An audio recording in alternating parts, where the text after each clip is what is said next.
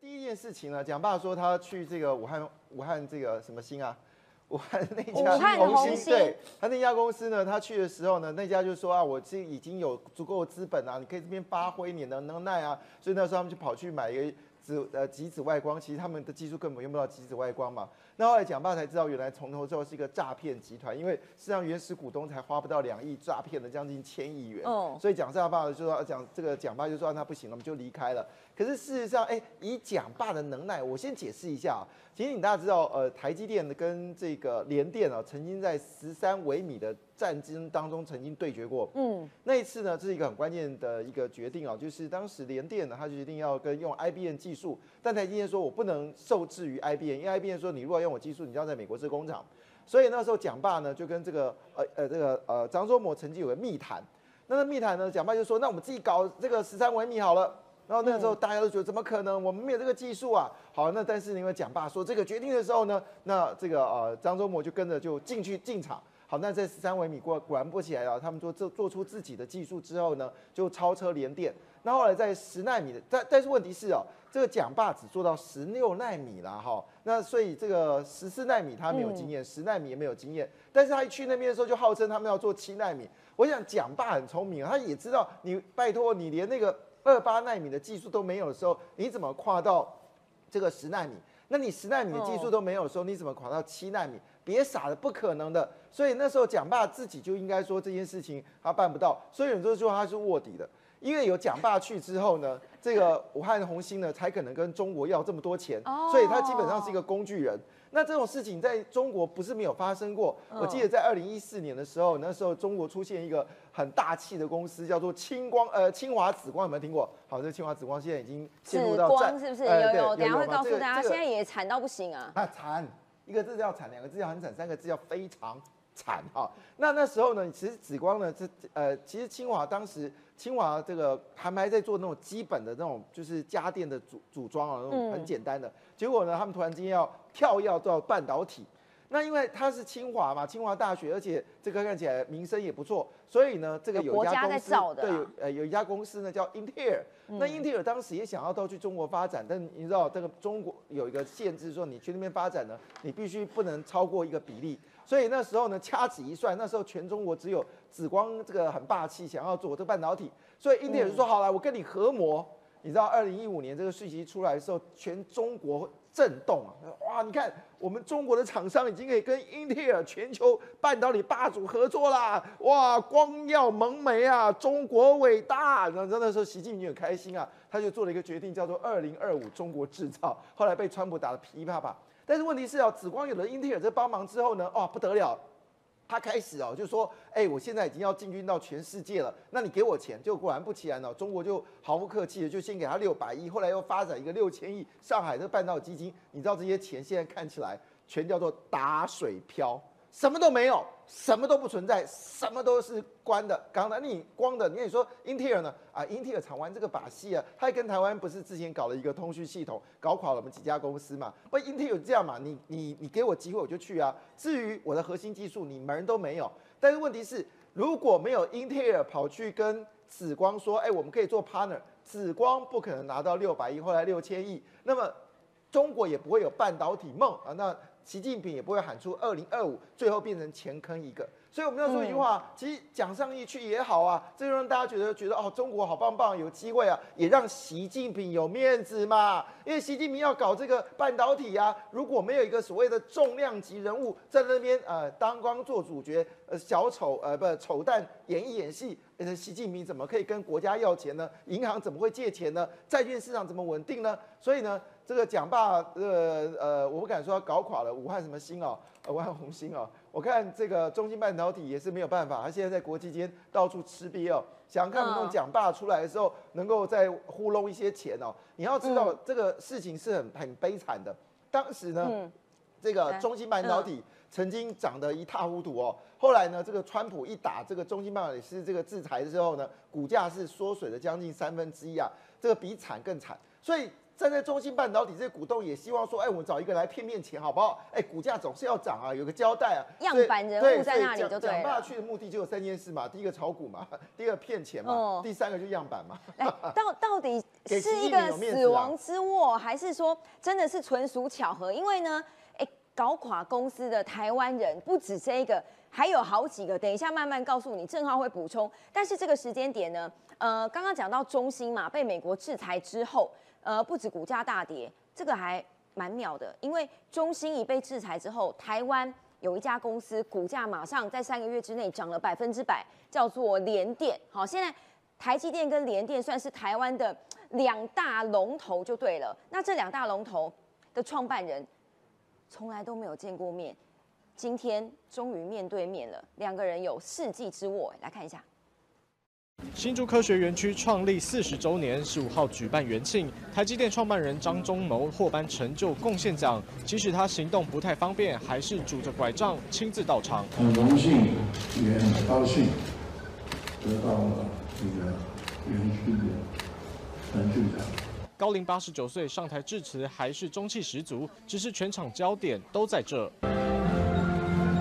同样得到成就贡献奖的联电荣誉董事长曹新成，两人过去王不见王，这回暌违多年再同台，被称为世纪之握。两人过去同框机会非常少，这回再度同台，已经退休的两人互动热络。曹新成还化身粉丝，拿出手机狂拍张忠谋。虽然过去竞争激烈，但不可否认，两人都是竹科重要推手。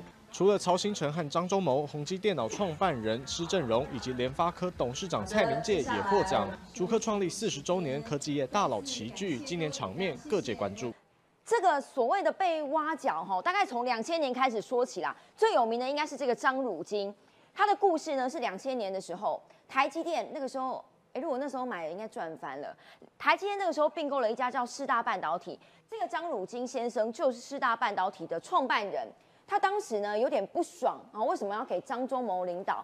于是中芯半导体就他就带了一大堆工程师啊，跑到中芯国际去。好，当时中芯搞得不错，全球第三大晶圆的代工厂，还被称作半导体之父，在在中国还蛮有名气的啦。哈，当然也是挂着台湾去的嘛。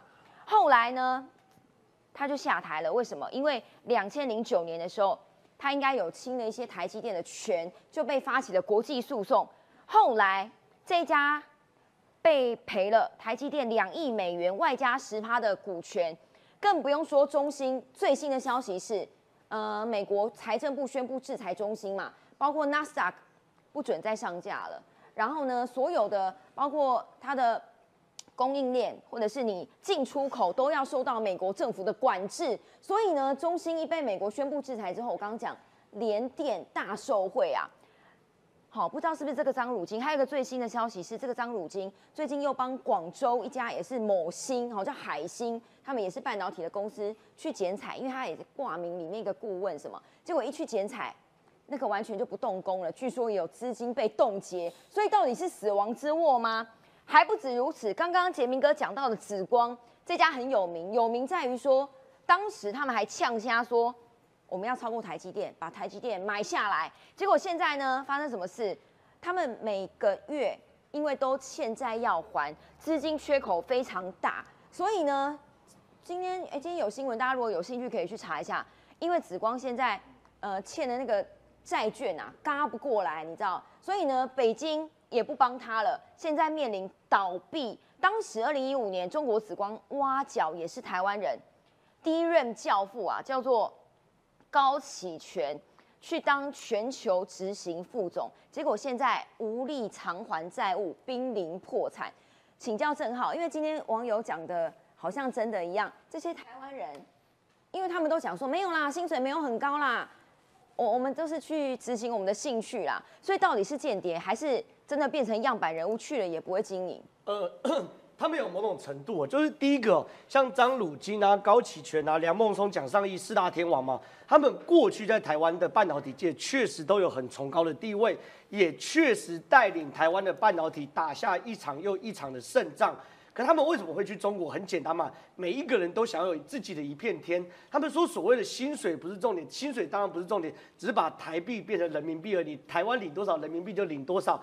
但是我坦白说，做到像他们这样位阶的人，钱多钱少已经不是重要。嗯，他们最重要是拼拼拼一个历史定位。我们台湾都说啊，半导体教教父叫做张忠谋，可那些人，我觉得他们心里也不觉得自己比张忠谋差，他们也希望能够在中国拼出一片天。嗯，坦白说，这过去是 OK 的。好了，那现在解析说，那你为什么过去大家最后的结果都结果都不太好？很简单，因为台积电之所以成功，并不是靠一个讲霸。也不是靠一个梁孟松成功，而是整个台积电特有的文化，整个台湾包含台青教成一些高端的学生给予的支持，甚至台积电跟它的供应商从小一起成长那样的文化环境跟生态系来决定了台积电现在的长相。我举例哦，比如中沙，中沙是台积电其中一个供应商。负责帮台积电去磨那个晶圆的，你都知道晶圆越磨越细啊，要磨到纳米级啊，七纳米、三纳呃三纳米、五纳米、纳米级的晶圆。可是中沙的前身，它是在英歌是开工厂，它以前是磨豆浆的，然后还要磨什么呢？它磨豆浆跟磨那个陶瓷的。可是哦，它因为因缘巧合，他说因缘巧合跟台积电接触之后，开始慢慢转进去开始磨晶圆。一开始当然很痛苦啊，你磨豆浆那个精度怎么跟磨晶圆来比？可是问题是要，台积电就跟他一起成长，甚至也会派人派中沙进驻中沙，告诉说我们台积电需求什么，慢慢慢慢中沙就会符合台积电的需求，而且他们一起成长后，那革命情感，大家大家大概也很难想象，嘉登嘉登做光照的运输盒，光照做出来，我们大大家都知道光照是爱斯摩尔，对不对？光照做出来后，从爱斯摩尔运送到台积电厂房，从台积电厂房架到光照机上面，一片光照七千万美金。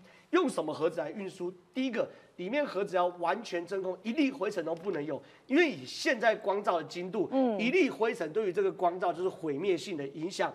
然后呢，运送过程中你不能停两看嘛，一个光照，你若停两看的话，它就破掉，破掉七千万美金就没了。它必须要完全密封，而且每一个点都要密封的好。可是哦，现在是嘉登在做这个光照运输盒，对不对？它的前身做什么？做塑胶的便当盒。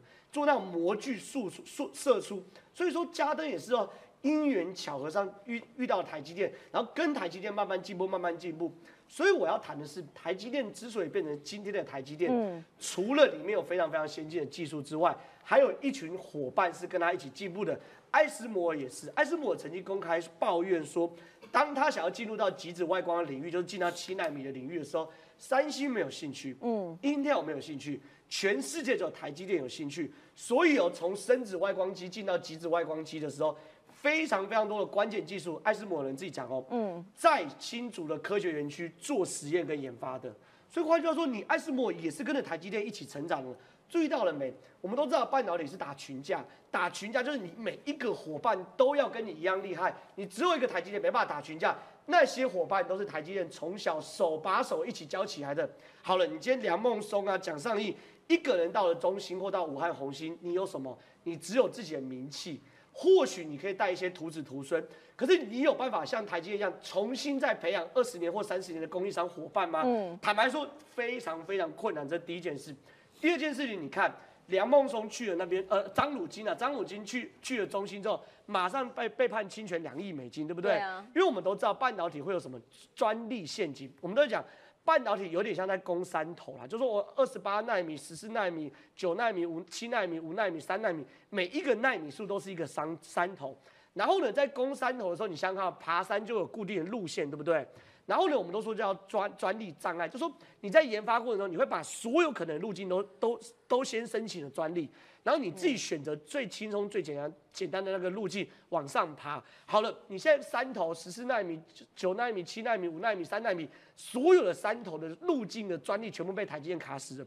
你未来中心呢？即便你挖到同等的供应商，挖到那么多的工程师，可是所有前人能够想到的路径，全部上面都有专利。你要怎么绕过这个专利去攻下一个山头？没有办法。所以你看哦。联电啊，或者说 Intel 到后来直接都放弃十四纳米以下产能的的的产能，为什么？因为太多太多的关键专专利哦都被三星跟台积电卡死了。所以说，对于这些人来说，你虽然要从后面追赶，这跟赛跑不一样。赛跑是说，好，我虽然后发制人，我慢慢跑，我努力跑，我跑得够久够努力就可以。可是不对，这叫障碍赛。你跑起步的慢，你前面就有非常多的专专利障碍。你要么只有两件事，硬闯过去，然后被告侵权破产；要么你就绕过专利。绕过专利什么概念？你要想到前人从来没想过的方式，绕道而行，何其困难！所以，其实坦白说，梁孟松讲的对啊，他不会伤害台积电，没有错，因为他不不是不想伤害台积电，而是他没有能力，也不行伤害台积电。对啦，其实哎，除了人才之外，我还是要跟大家说，呃，这个是现在做七纳米，包括五纳米之后哈，三纳米也是，都是靠这一台。全世界这个是荷兰的一家厂商做的哈，叫做 ASML，对，大概就长这样。这个是它在那个官网上面的，全球有超过一半的这个机台都在台积电里面。大家为什么想说，哎，其实有钱不能买吗？哎，不是叫你买就买得起耶。这一台最新的价格啦，哈，三点一亿美金，光一台就要快要九十亿台币。台积电最新的预算里面，二零二一年它要买到五十五台，包括南科最新的三纳米厂里面也要有。对比三星已经够多了，他们目前有二十台。你看这个到底除了人才之外，你还是要用会这一台啊？而且刚刚郑浩讲的是说。如果一个人下订单，假设我要叫你帮我设计晶片好了，这个周期大概是三到五年的周期。假设像中国的那些所谓的国家队半导体公司这么的不稳定，一下要破产，一下付不起债券，一下被银行追债，他怎么敢下你的订单？因为你三到五年，你怎么知道他会不会交货？所以很多订单当然都跑到台湾来了。请教慧明姐，其实，在呃中国因为夸口了哈，他们。包括去年一直到今年都还在夸口说什么半导体有多强，要买台积电等等，所以。你分析他们最主要打不过台湾的原因是什么？嗯，我想说，先从一个背景，然后谈一个今年的一个状况，以及台湾的优势在哪边哦。那其实，在一八年的时候，在打那个呃台北资讯战的，就是整个资讯战的时候，其实是主要是锁定在不公平的贸易行为这个事情上。可是，在二零二零年的时候，又遇到呃 COVID-19 的这个呃武汉肺炎的这个事情，所以导致说后来又加了一个干关于干净网络的部分哦，所以下架了有资通一律。的一些通讯设备或者是 A P P，还有就是美国它去扩大它国内稀土的一个开采，就大家都在尽量降低对中国的一个依赖哦。那以今年来说，其实像呃台湾在中国设厂的，像是和硕这些公司，其实就有点被被迫要移移厂了哦，因为他们要把那个都技术全部都留在他们中国的本身。那其实去今年的第三前三季来看的话，其实台湾的五大产业，包括制造、金属、机电、资讯电子、化工跟民生工业，其实是唯一正成长的只有资讯电子的部分哦。那为什么台湾的资讯产业可以占得这么好的优势？原因是说，其实我们的产业链本身是完整的。我们从 IC 的设计、IC 的设计到呃制造到封测，然后一直到晶圆代工，这些都是很厉害的。像我们的晶圆代工，然后呃。封测代工都是全球产值，其实是呃可以占到第一名这么高的地步哦。所以我们在讲的是说，接下来来看台湾的一个呃技术的改变的时候，其实台湾自己本身一直在谈一个所谓工业四点零的部分哦。主要关键有两个部分，第一个就是我们希望说能够做一些数位转型的部分。那这个是指什么？其实就是我们在我们既有的利基上去导出我们最好的一个在完整的生产链上能够更有弹性，能够更有效率。第二个不跟中国做。没意义的这个财力竞争哦，就是我们竞争的是技术上的能力，所以我们其实反而要走的是一个比较多样性、异样性的产品，可以从设计到产生产都有，而且是能够不会那么容易被取代，因为中国会用大量生产来压低这个价格。但是就像刚刚讲的，技术其实是一个很沉默的知识哦，技术是沉默的知识，指的是说它有很多东西是透过类似像是一个工匠职人那样的一个一个精神哦，在这个产业里面是。一步一步走出来的，那这个东西是没有办法那么快就让中国去 copy 过去的。那这次我们其实，在台湾在未来是非常有机会的。我补充一下刚刚那个机器好了，因为呢，这个机器因为这么贵，刚刚讲的那个武汉红星啊，就是被那个蒋爸搞倒的其中一家。当时七月的时候，他就面临了资金断炊的危机。第一个抵押给银行的什么，就是刚刚那个那一台。他们叫高级曝光机，中国叫做光刻机，然后微影技术全部抵押给银行，抵押给银行还不够，因为还是不够还，所以现在面临破产了。我请杰明哥帮我们补充，台湾的大家只知道台积电嘛，现在联电，所以刚刚慧敏姐讲的台湾的优势还有什么？台湾的优势叫做整个完整的供应链，就是台湾的优势。我们刚才讲一个例子啊，比如说张汝京，好，张汝京四大去了这个呃上海，然后报了中芯半导体，对，但是。你要知道，在那个荒芜之地，他最后还是要拉帮结社，他从台积电挖走了大概两百多个工程师。那这两百工程师带的是是什么技术呢？当然是台积电的技术啊。所以呢，他们做出来的这个晶圆之后呢，台积电就用倒倒推的方式证明你的技术就是来自于你从员工带过去的。所以这些东西反走过必留下痕迹啊！哈，那后来呢，不是有很多人跑去了吗？那但最后结果怎么样呢？哈，不是号称张汝京，后来这个中芯半导体说他们也可以做十四纳米了。屁啦！他们花了那么多心思做十四纳米，结果它的良率，据说了解是连十个百分点都不到。哎，你砸了这么多钱的，你每个纳米就是几百亿、几百亿在花的人民币，然后你最后结果只有十个百分点，所以这就是我们说的梁孟松后来很辛苦的原因，因为你一个人强，你带不到人，没有用啊。良率只有十的意思是说可以直接丢到垃圾桶，因为台积电的良率是百分之九十九点九九九九九，十就没有任何的任何存在的价值了。对，做十片破九片这就没有任何存在的价值，也不会有人把晶片给你。那晶片浪费的钱都比那个上面要更多。你知道，每次一个停电就是 million 就不见了，million 是美金啊，是百万美金一次就消失掉，所以他们害怕地震。好，所以台湾的事实上整个产能，你看出来，我们占全球，我们占的比例，全球比例是二十一点六个百分点哦。那韩国是因为有低润啊。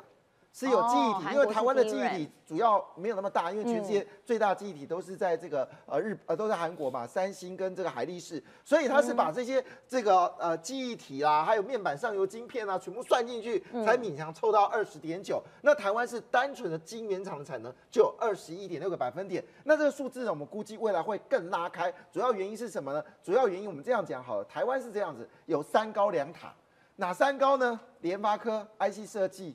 好，那台积电 IC 制造，然后日月光 IC 封装，嗯，三个高嘛，这个全世界第一名嘛。那当然联发科全球第四，但也算是很强了。好，这叫三高。那什么叫两塔呢？两塔就是这个 Facebook 跟谷歌在台湾设置的全世界最大的这个资讯交换系统。那当然也带动我们的伺服器，所以我们现在伺服器很旺。过去有赚到伺服器都很开心啊。好了，那今天还在讲伺服器有天四大天王，所以我们这个产业链非常完整。那因为产业链完整，所以我们现在这个环球金澳，它如果并过德国的视创之后呢，也会成为全球第二大的这个封装测市场。那我们的印刷电路板也是全世界最大。然后我们其实我们的这个。呃，被动元件呢也是仅次于日本，是全球第二大。所以全世界没有任何一个国家做得出台湾这样完整的供应链吗？是，呃，应该这么说很难，因为这个东西不是说我今天要做就可以做了，因为它需要知识累积。我举个简单例子，大家就懂哈。那我们台湾呢有一家公司呢很厉害，叫神盾，它是做那个指下那个屏下盘下那个呃指纹指纹测试的哈。那全世界大概有两家最强嘛哈，当然翼龙也不错了哈。那你知道他设计完之后交给台积电哦，嗯，但是问题是你设计东西，台积电不见得说你这东西可以制造出来啊。那那当然你这些公司不能两手一摊就完蛋啊。这时候台积电员工就跳出来，来来我帮你解决。嗯，好了，所以这个他们的东西呢，因为有台积电员工呢，就把它解决就解决了。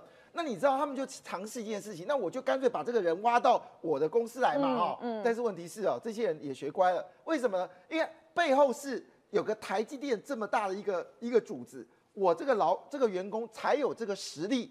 那如果我去了这家公司之后，我可能只有做什么事情？我可能做了三年，我把我的知识教完之后，我没有新的知识啊。所以蒋爸离开的时候是十六纳米，现在台积电已经到多少纳米了？已经三纳米，准备进去到二纳米了。所以它的知识程度只有到十六纳米，因为没有其他的技术备援。梁孟松去中心为什么可以做到十四纳米？因为他的知识程度。就到十四纳米嘛，所以这个情况下，这就是我们说的与时俱进。而且我们台积电不是只有做，还拉帮结社一起来做好了。所以这个情况下呢，其实你看不是只有我们不是只有联电呐，我们还有世界先进，对，我们还有茂系，还有力基电，对。好，那封装里面最大就是日月光跟细品，好，第二名是艾克尔，好像是美国的，好，但是还是没有光比。好，所以这个情况下，我们就从。从你的 IC 设计到你的封，到你的制造，到封装测试，封装测试完再要放在印刷电路板，最后变主机板，主机板变 B 电脑或者伺服器，这一套，哎，我这样讲哦，我们刚才讲，现在看一下，我们今年的成长幅度大概是二十个百分点哦，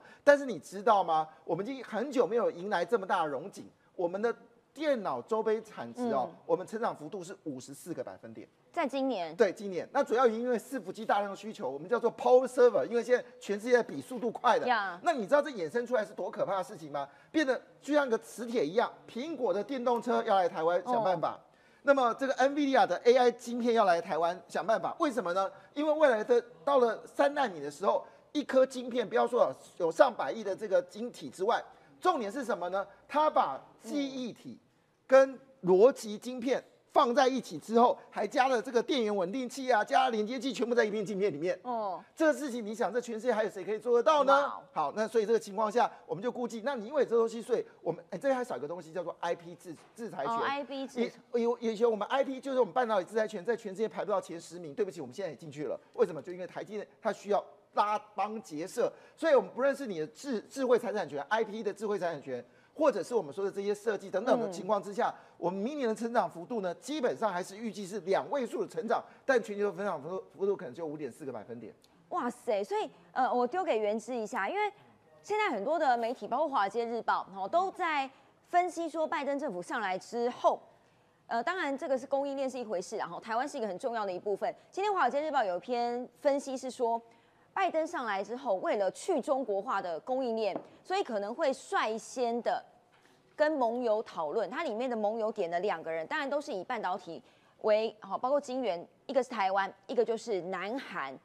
拉拢这两个盟友来作为他去中国化供应链的一个基础，然后也有分析讲说，如果台积电一垮，全世界都垮了，对，我今天看到一个报道嘛，就是台积电，台积电现在股价非常高嘛，是多少？四百多少？五百多了已，经五百多了，好，已经五百多了。500那五百多非常可怕。如果小股民就知道哈，如果你要买一张台积电，大概要五十五十万台币，那基本上很很困难了，等于是一张股票等于一部车的价钱了。但是那个分析师都讲说，台积电的股价这样不算贵啦。为什么？因为台积电技术是全球第一啊，最棒啊，所以所以台积电当然就是经你讲的嘛，它它现在是最最重要的一一家公司。嗯那我觉得大家现在要面面对一个问题，就除了说美美国他看中台积电之外，哈，台湾怎么样去吸引这个很多？因为从供应链重组的状况，很多之前在大陆投资的厂商现在回台湾，我我觉得我们有没有这样能量去营运？我觉得这一点蛮重要，因为今天刚好是新竹科学园区四十周年的一个哦庆，刚好是四十周哦，年。对，所以刚刚才会有张忠谋跟曹新成同台，对，一堆大佬庆祝这个，对，一堆大佬同台，所以今天你会看到非常多产业的新闻，他们都在回顾说台湾这四十年来的发展，为什么会走到今天这个地步？嗯那那我我有看那个立晶半导体的那个董事长黄崇仁，他就讲，他就说前一段时间因为很多厂商跑到大陆去发展，大陆给了很多的补贴，可是大他们在在大陆并没有发展的非常好，但但是它却造成台湾的一些产动能的不足，所以台湾这边的像半导体或 IC 设计，其实度过了一个很惨的一一个年头，但现在已经云淡，就是说已经拨云见日了哈。那我们现在怎么样让竹科再创接下来四十年？还有各县市有没有这样的能力，可以容纳这么多的录制，就是原本在大陆的厂商回来？我觉得这个是大家要必须要去面对的问题啦。那像以我我举我们的例子啊，以我们新北市来讲，其实一般的工厂他们面临的问题就是五缺嘛，特别是土地的部分。那土地的部分的话，新像新北市它现在就是寸土寸金。那我们现在就在推动一个叫做厂房立体化，就立体化意思说本来就只有一层嘛，那当它哦容积变高的时候，就可以变成三层四层。那各县市有没有这样的一个呃决心，可以迎接下一波台湾的机会的来临啊？这个是我觉得大家反而要去重视。所以这个新北市现在有在做，是不是？对对对对对在哪里？它有一些示范点吗，例如说有一些工业区啊、五五工业区啊，哦或者是我们一些通讯园区，就是让让它容积变多，然后往上盖，那厂房就会变多。那另外那个是赖清德当时在行政院长的时候他做的决定，因为五股的土地工业用地太贵了，一平哎，那我讲的是四年前的价所以现在那个工一平一平是一 百万，没有了，是一百万。今年才退，去年才推没有，的。那个是他当时赖清德做的事情，然后因为实在呃你们那个土地实在太贵了，一平工业用地到一百多万。我刚才补充一件事情，嗯就你刚才问题实在这张手板，我本来想交给他哈。这个图你就看得很清楚，为什么嗯中国、美国需要台湾，但是台湾也需要美国，双彼此互相帮忙的。你所看到这黄色的部分哦，嗯这黄色的部分都是台湾。所以你看这个图，很明显的事情，在中游制造里面，包括代工跟封测，台湾都占的主要部分。但是呢，在上游的 IC 设计啊，或者我刚才讲的细制材啊，好，美国都是占主要那个设备啊，美国都占主要部分。所以当然，台积电也希望我们的设备能够能够超车啊，能够尽量接近美国，这这是有可能的。因为现在台积电已经百分之六十以上的设备都自己生产，所以你看到这个黄色加上蓝色，就是一个完整的图卡了。那你刚才讲三星，三星在这里啦，三星就是记忆体还有这个这里一小块，好，扣除这两块之后呢，就没看到三星了。所以你说你能跟韩国，你韩韩国可以变成是替代台湾吗？没办法，它的空间就这么小，而且重点是什么？你知道吗？重点是这一块又跟他们对决，所以变成说他是竞争者，他们是竞争者，所以这个时候你要发现到你能找谁帮忙吗？啊，你找日本，对不起，日本只有在这个地方而已，非常小一块。所以台湾在跟美国为什么会这么大的一合作契机？其实原因在地方，你有的我没有，我有的你没有，所以咱们和在一起就会更好。